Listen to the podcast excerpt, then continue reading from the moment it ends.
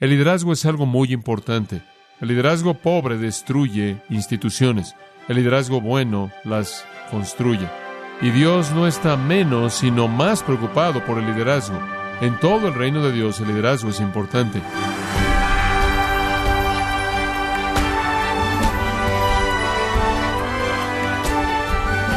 Le saluda su anfitrión Miguel Contreras, dando la bienvenida a su programa Gracias a vosotros con el pastor John MacArthur. El reformador cristiano Martín Lutero fue un ejemplo de liderazgo al enfrentarse a las autoridades religiosas de esos tiempos para defender la verdad del Evangelio. ¿Puede acaso un cristiano aspirar al liderazgo si no está dispuesto a defender la verdad del Evangelio de Cristo? O John MacArthur considera esta y otras preguntas acerca del liderazgo conforme continúa en la serie Por el amor de la Iglesia, aquí en gracia a vosotros.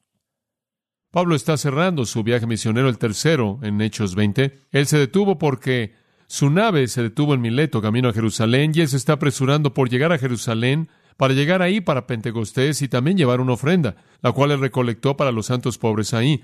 Y él se detuvo en Mileto durante un par de días porque la nave se detuvo ahí. Y mientras que él tiene la oportunidad, él envía a más de 30 kilómetros de distancia traer de la ciudad de Éfeso y pide si los ancianos o los pastores de la congregación efesia vienen a Mileto, para que pueda pasar él un poco de tiempo dándoles algunas palabras finales. Ahora Pablo entonces va a hablarle a estos líderes, esos hombres en el pastorado, los ancianos responsables por la dirección de la iglesia, y él les da cinco claves de liderazgo, cinco claves de liderazgo. Estas son las prioridades, tan básicas pero tan importantes. Principio número uno, asegúrese de que usted está bien con Dios. Asegúrese de que usted está bien con Dios. Observe el versículo 28. Aquí va. Por tanto, mirad por... ¿Cuál es la siguiente palabra? Vosotros. Detengámonos ahí por un minuto. La prioridad comienza con usted. Mirad por vosotros. Usted no está listo para ministrar. Usted no está listo para enfrentar lo que está involucrado en el ministerio. Usted no está listo para enfrentar la responsabilidad del ministerio a menos de que usted esté bien con Dios. Este es un ingrediente básico en el ministerio. Es básico. Lucas 21, versículo 34. El Señor dice, y mirad por vosotros, no sea que en algún momento vuestros corazones estén sobrecargados y la embriaguez y las ansiedades o preocupaciones de esta vida y el día venga sobre vosotros sin que lo esperéis. Él dice, ¿saben una cosa? El día del juicio el día del Señor va a venir y más vale que tengan cuidado para que estén listos cuando suceda. Evaluación personal. Ahora, de manera directa, en referencia a los líderes del Nuevo Testamento, el apóstol Pablo le expresó esto a Timoteo.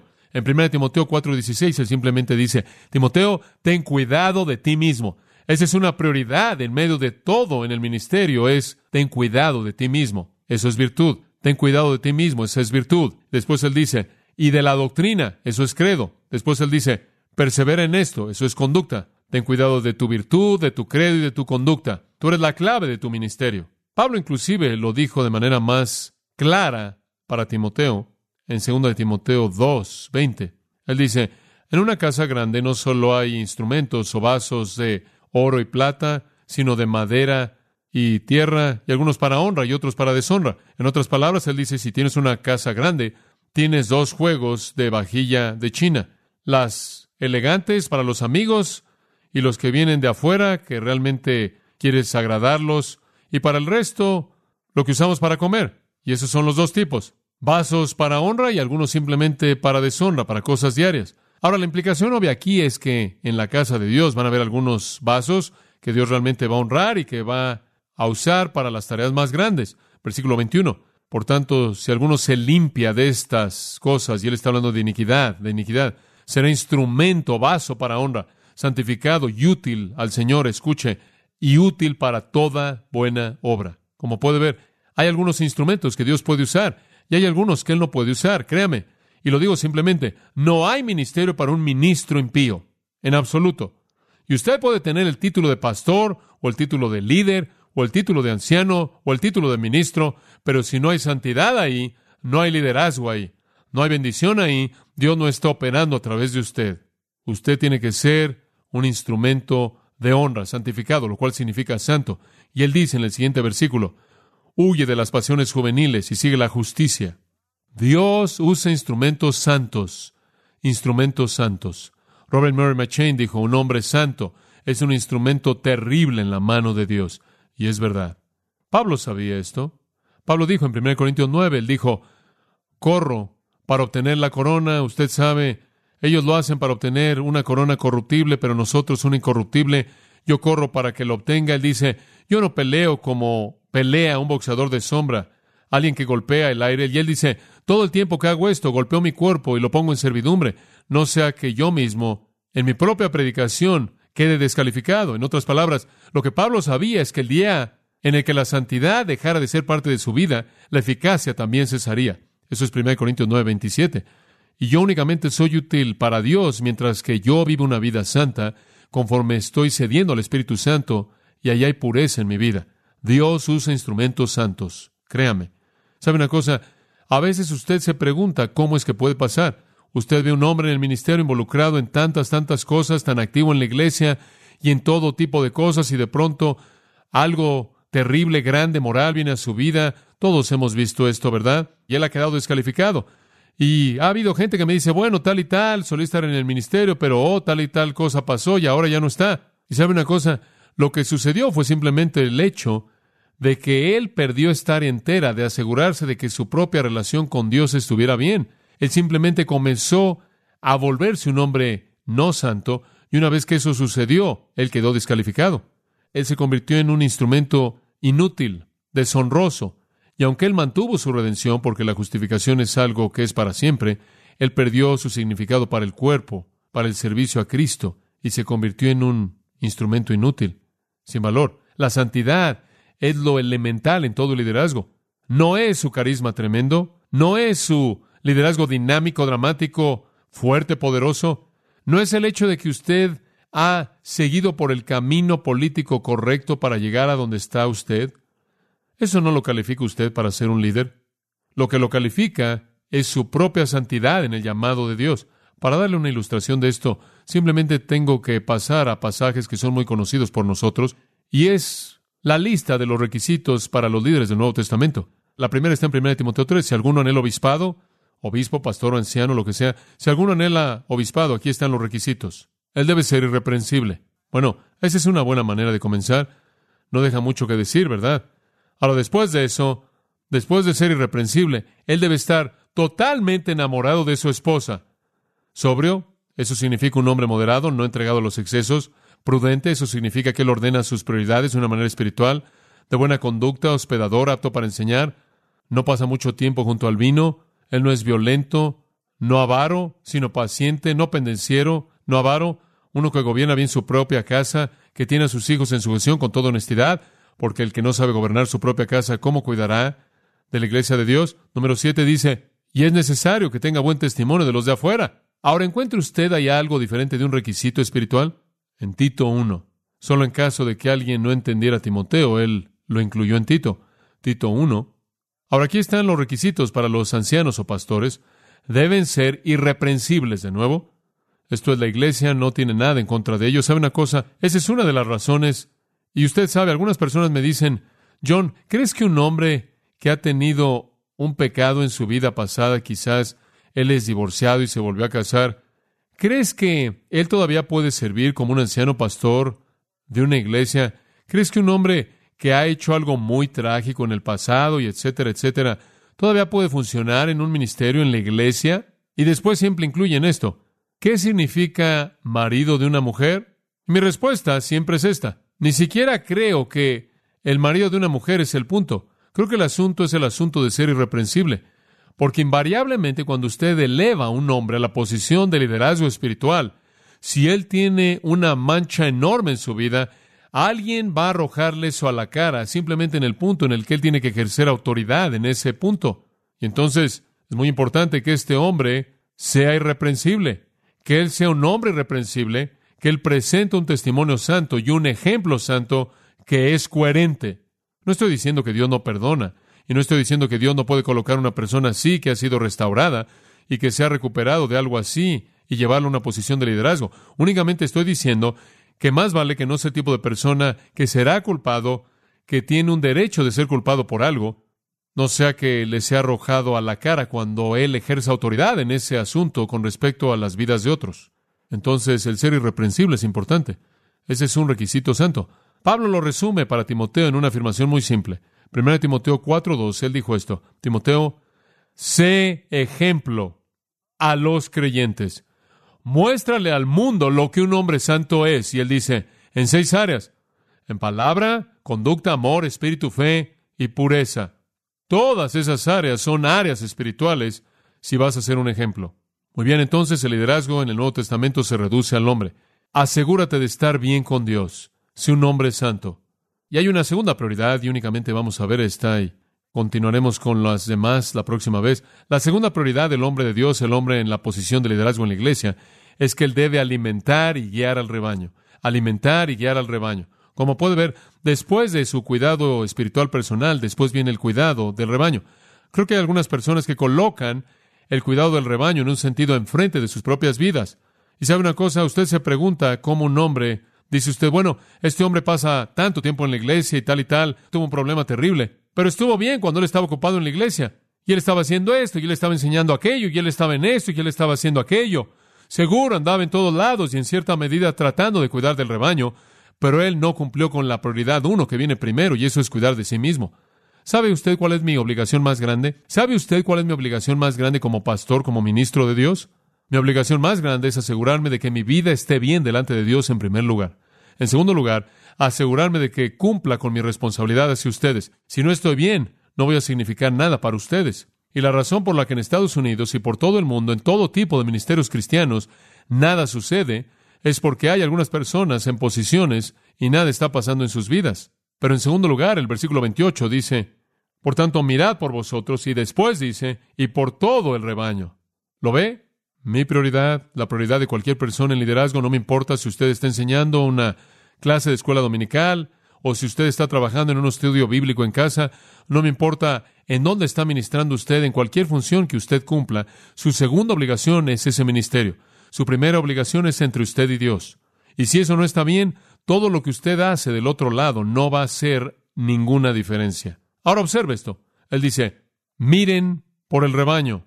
No solo el rebaño, sino que todo el rebaño. No hay favoritismo, ¿no? Me gusta el hecho de que la iglesia es vista como un rebaño. Hay algo en las ovejas que es característico de los cristianos. Un pequeño grupo de seguidores inútiles, ignorantes, torpes. Esos somos nosotros. Pero ese ha sido un término histórico que Dios ha usado para su pueblo. En el Antiguo Testamento, como usted sabe, en Jeremías 13, 17 y en Zacarías 10, 3, Dios llama a Israel el rebaño de Jehová. Pero también me gusta Lucas 12, 32, creo que es ese en donde Jesús vio al grupo de los pocos discípulos y él los llamó manada o rebaño pequeño. ¿Se acuerda de eso? Somos un rebaño y Dios es aquel quien es nuestro pastor. Él es llamado el buen pastor en Juan 10, en Hebreos 13 el gran pastor. Entonces somos un rebaño bajo el gran y buen pastor. Lo que quiero extraer de este concepto del rebaño, y hay todo tipo de ángulos en este concepto, pero permítame tan solo extraer esta idea. Como un rebaño, la iglesia total es un rebaño, un rebaño. Muy bien, un rebaño con un gran pastor. Pero Dios toma a ese rebaño y todo está distribuido en áreas locales, ¿verdad? Tenemos un pequeño rebaño aquí. Ahora somos parte de un rebaño, pero estamos en diferentes lugares. Eso es lo que Pedro quiso decir cuando él dijo en 1 de Pedro 5.2, apacentad la grey de Dios o el rebaño de Dios que está entre vosotros. Y él usa la palabra griega en umin, la cual es un término local. En es local. Él dice, apacentad la grey de Dios que está entre vosotros, no como aquellos que se enseñorean de los que han sido encargados a ustedes. Dios toma todo el rebaño y lo divide en pequeños rebaños y dice, aquí está una parte del rebaño y después Él selecciona pastores y los coloca a cargo de esos pequeños rebaños. Ahora eso es realmente lo que soy. Yo simplemente soy un pastor que estoy sirviendo bajo el gran pastor. Y los ancianos aquí son pastores sirviendo bajo el gran pastor. Y los pastores en todos lados son pastores que sirven bajo el gran pastor. Ahora tenemos una tarea más bien simple en definición, aunque no es simple en función, y es hacer dos cosas. A todo el rebaño de Dios sobre el cual el Espíritu Santo os ha hecho, y como pueden ver, Ahí tienen al Espíritu Santo designando incidentalmente, esto es apoyado en 1 Pedro 5 también. Podría tan solo señalarle esto. Versículo 3, no enseñoreándoos de aquellos que les han sido encomendados, realmente es lo que está diciendo ahí. La palabra es traducida legado, pero la palabra literal es el segmento designado a ti, distribuido a ti.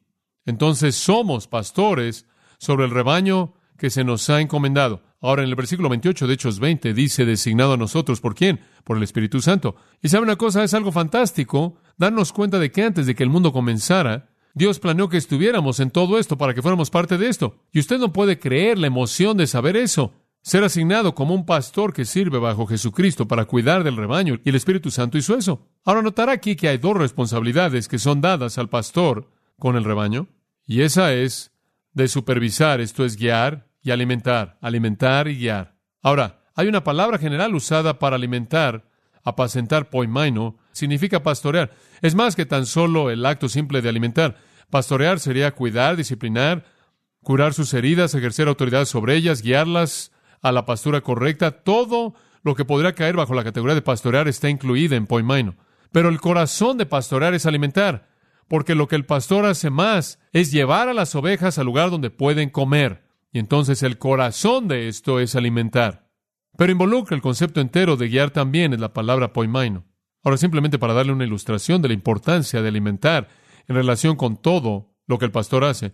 Ahora, simplemente para darle una ilustración de la importancia de la alimentación en relación con todo lo que el pastor hace, en Juan 21, y no vaya ahí, Jesús está confirmando a Pedro en el ministerio, y él le pregunta tres veces si lo ama, ¿se acuerda? Y tres veces Pedro confirma que le cae muy bien. Usa la palabra fileo y tres veces Jesús dice esto, alimenta mis corderos, alimenta mis ovejas, alimenta mis ovejas. Una de esas veces, la del medio, él usa poimaino, pastorealas, haz todo lo que sea necesario. La primera vez usa la palabra bosco, no poimaino. La tercera vez él usa la palabra bosco, no poimaino. Bosco significa simplemente alimentarlas, nada más. Bueno, si dos de las tres simplemente son alimentalas, eso me deja ver cuál es la prioridad es alimentarlas, alimentarlas, alimentar al rebaño de Dios. Y en la mayoría de los casos, poimaino inclusive es traducido así, porque obviamente ese es el énfasis. Seguro incluye las áreas de cuidado y disciplina y autoridad y otras cosas, pero primordialmente es la alimentación. Debemos alimentar y guiar. El guiar también es importante. ¿Qué queremos decir con guiar? Bueno, queremos decir liderar, gobernar. Los ancianos que gobiernan bien son dignos de doble honor. ¿Qué significa esto? Esto significa seleccionar la dirección de la iglesia. Las ovejas no decidieron a qué campo irían después. Las ovejas no decidieron en dónde iban a construir el lugar donde se iban a quedar. Las ovejas simplemente siguieron al pastor. Dios ha encomendado el liderazgo de la iglesia en las manos de los ancianos y los pastores, y ahí dice, somos supervisores, somos sobrevedores u obispos. Eso simplemente significa aquellos que están en autoridad.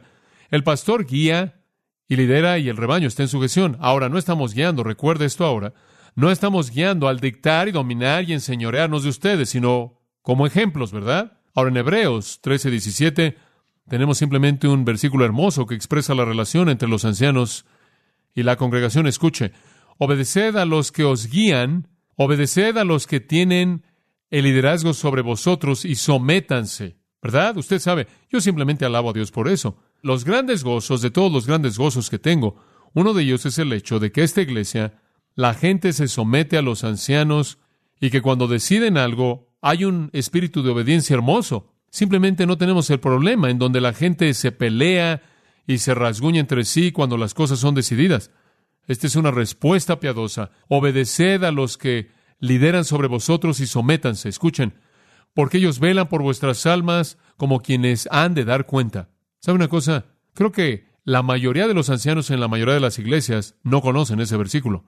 ¿Sabe una cosa? Cuando yo me detengo a pensar en el hecho de que tengo que dar cuentas a Dios mismo por cómo cuido del rebaño y cualquier otro anciano también, eso puede cambiar la manera en la que cuido del rebaño. Tengo que dar cuentas. Entonces él dice, obedézcanlos y sométanse a ellos, para que lo puedan hacer con gozo y no con tristeza. Y usted sabe, de vez en cuando cuando usted se encuentra con alguien que pelea y no se quiere someter, es algo que entristece. Créame, hay suficiente tristeza en ministrar y pelear contra Satanás. Hay suficiente tristeza en la angustia de la resistencia que usted encuentra en el ministerio sin tener la tristeza de la gente a quien usted está tratando de amar y alimentar. Y él sigue al final del versículo y dice, y cuando hacen eso, ni siquiera tampoco para ustedes es provechoso. En 1 Pedro 5.4 usted tiene una indicación semejante de la respuesta de la gente al liderazgo. Él dice, y cuando aparezca el príncipe de los pastores, vosotros recibiréis una corona de gloria que no es corruptible. ¿Cómo es que usted obtiene esa corona de gloria? Cuando usted ha guiado al rebaño como un ejemplo. Hay una corona de gloria para el que es un ejemplo fiel. El rebaño debe estar en sujeción. El que guía debe ser el que es responsable hacia Dios y si Él es fiel, Él recibirá una corona de gloria. Entonces es cuestión de fidelidad hacia Dios. Y sabe una cosa, cuando usted es un anciano infiel y un pastor infiel, hay un precio alto que pagar. ¿Sabía que en 1 Timoteo 5:19 dice que usted nunca debe recibir una acusación en contra de un pastor o anciano a menos de que haya dos o tres testigos de primera mano? ¿Cuántas veces hemos oído algo acerca de alguien, de alguien, que lo oyó de alguien más y se lo dijo a alguien más, algo para acusar a alguien? No hable una palabra en contra del ungido de Dios, a menos de que sea por boca de dos o tres testigos oculares que puedan confirmarlo. Si usted descubre que es verdad, entonces el siguiente versículo dice, el anciano a los que persisten en pecar, repréndelos delante de todos para que los demás también teman. Hay un precio alto que pagar para el liderazgo. Todo lo que hacemos es en público, si vivimos una vida pública es en público, si pecamos, eso también debe ser hecho público. Y creemos que eso es bíblico si los ancianos, que si los ancianos pecan, el pecado debe ser expuesto a todos. ¿Por qué? Para que otros puedan aprender que enfrentamos el pecado. Entonces es un precio alto que pagar, pero le voy a decir una cosa. Es un gran gozo cuando usted es fiel y usted ve la bendición de Dios y son honrados doblemente, como habla 1 Timoteo 5. Simplemente para añadir a la responsabilidad que tenemos, él dice esto, como si no fuera ya suficientemente malo saber qué peso de responsabilidad. Él dice, por tanto, mirad por vosotros y por todo el rebaño en que el Espíritu Santo os ha puesto por obispos, para apacentar la iglesia del Señor o de Dios. ¿Sabe una cosa? Lo que realmente lo motiva usted es que esta no es mi iglesia. Esta no es nuestra iglesia como ancianos. ¿De quién es esta iglesia? Es la iglesia de Dios. Estoy cuidando de la propiedad de Él. ¿Alguna vez ha tenido la responsabilidad de cuidar de la propiedad de alguien en donde usted realmente estaba nervioso esperando que regresaran antes de que usted rompiera lo que le encargaron? Algunas veces creo que esa es la razón por la que me gustaría que Cristo llegara aquí rápido, simplemente para mantener esto operando antes de que yo lo eche a perder de manera total. Esta es su iglesia. Jesús le dijo a Pedro tres veces, alimenta a mis ovejas, alimenta a mis ovejas, alimenta a mis corderos. No son de él, no son de Pedro, no son mías, son de él. Escuche, yo amo a mi Señor y quiero cuidar de sus ovejas. Él me dijo, MacArthur, estas son mis ovejas, ahora cuídalas hasta que yo regrese. Y le voy a decir una cosa, eso es algo motivador, detenerse a pensar. A Pedro le dijo, alimenta el rebaño de Dios, no son mías. Bueno, ese es un motivo suficiente para mí, pero el Espíritu Santo probablemente supo que yo necesitaría más y añadió esto al final del versículo 28, la cual él ganó por su propia sangre. ¿Qué está diciendo eso? Eso está diciendo que el rebaño de Dios es tan preciado que Él pagó el precio supremo. Y si es así de preciado para Él, debe ser así de preciado para mí, ¿verdad? Digo, si Dios fue al punto de hacer eso, quiero asegurarme de que yo cuide de ella. Dios mismo en la forma del Hijo derramó su sangre por el bienestar de la iglesia. Dios pagó el precio más alto, la sangre preciada de Jesucristo, Pedro dice. ¿Puedo atreverme a tratar esta iglesia a la cual Él compró con su propia sangre en un grado menor del que está al nivel del precio que él pagó? ¿Podría yo tratar a la iglesia como nada? ¿Podría yo usar a la iglesia? ¿Podría yo manipular a la iglesia? ¿Podría yo aprovecharme de la iglesia? ¿Podría yo matar de hambre a la iglesia? ¿Podría yo dejar de enseñarle todo el consejo de Dios a la iglesia cuando esto es lo que Él quiere y este es el precio que Él pagó para ganar a la iglesia y entregarla bajo mi cuidado y seré yo infiel? Es un rebaño preciado. Ustedes son algo preciado. Ustedes costaron un precio elevado. Más vale que los trate yo como lo preciado que son. Y sabe una cosa, Pablo hizo esto, y de nuevo él es nuestro ejemplo. En Efesios 5, escuche, se lo voy a leer. Maridos, amad a vuestras mujeres, escuche esto. Así como Cristo amó a la iglesia y se entregó a sí mismo por ella, para santificarla por medio del lavamiento del agua por la palabra, a fin de presentársela a sí mismo una iglesia gloriosa, sin mancha ni arruga ni cosa semejante, sino que fuese santa y sin mancha. Ahora escuche eso. Cristo amó a la iglesia, se entregó a sí mismo por ella, a fin de santificarla, purificarla, presentarla como una iglesia gloriosa, sin mancha ni arruga. Si Él quiere una iglesia santa, ¿qué es lo que yo debo querer? Una iglesia santa. El pastor que sirve bajo el gran pastor debe tener la misma actitud que el gran pastor tiene, la pureza y la santidad de la iglesia, y si el Señor quiere algún día presentar a la iglesia a sí mismo, sin arruga y sin mancha, eso es lo que yo también quiero, ¿se da cuenta? Y para que eso pase, voy a tener que alimentar y alimentar y alimentar al rebaño con las verdades de Dios y guiar al rebaño en los caminos de la justicia. Bueno, esos son dos elementos básicos. La prioridad de estar bien con Dios y conmigo mismo, y alimentar y guiar al rebaño, para que el rebaño pueda ser presentado al Salvador algún día, tan puro como Él quiere que sea.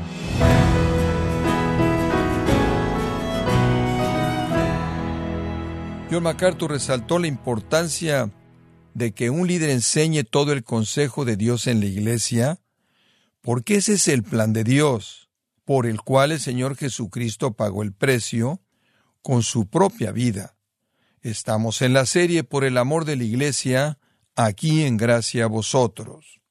Estimado oyente, tenemos a su disposición el libro El plan del Señor para la iglesia, escrito por John MacArthur, donde nos muestra la necesidad de volver a los principios bíblicos de liderazgo, puede obtenerlo en nuestra página en gracia.org o en su librería cristiana más cercana. Y le recuerdo también que puede descargar todos los sermones de esta serie por el amor de la Iglesia, así como todos aquellos que he escuchado en días, semanas o meses anteriores. Y no olvide que puede leer artículos relevantes en nuestra sección de blogs, ambos en gracia.org. Si tiene alguna pregunta o desea conocer más de nuestro ministerio, como son todos los libros del pastor John MacArthur en español, o los sermones en CD que también usted puede adquirir, escríbanos y por favor mencione la estación de radio por medio de la cual usted nos escucha en gracia a vosotros. Es importante conocer no solo el país y ciudad de donde usted nos escucha, sino también la radio. Para quienes contactan nuestro ministerio por primera vez, pueden solicitar una copia del mensaje de promoción sin costo alguno, un mensaje por oyente únicamente. Si usted vive en los Estados Unidos o Puerto Rico, escríbanos a Gracia Vosotros, P.O. Box 4000 Panorama City, California 91412. O puede escribirnos a través del siguiente correo electrónico radio arroba gracia.org. Bueno, en nombre de John MacArthur y el personal de este organismo, queremos darle las gracias por su tiempo y sintonía y queremos pedirle que no deje de orar por este ministerio como también por la estación de radio por la cual usted nos escucha de lunes a viernes. Este es su amigo Miguel Contreras, invitándole a sintonizar nuestra próxima edición para que juntos continuemos desatando la verdad de Dios un versículo a la vez. No se lo pierda, aquí en Gracia Vosotros.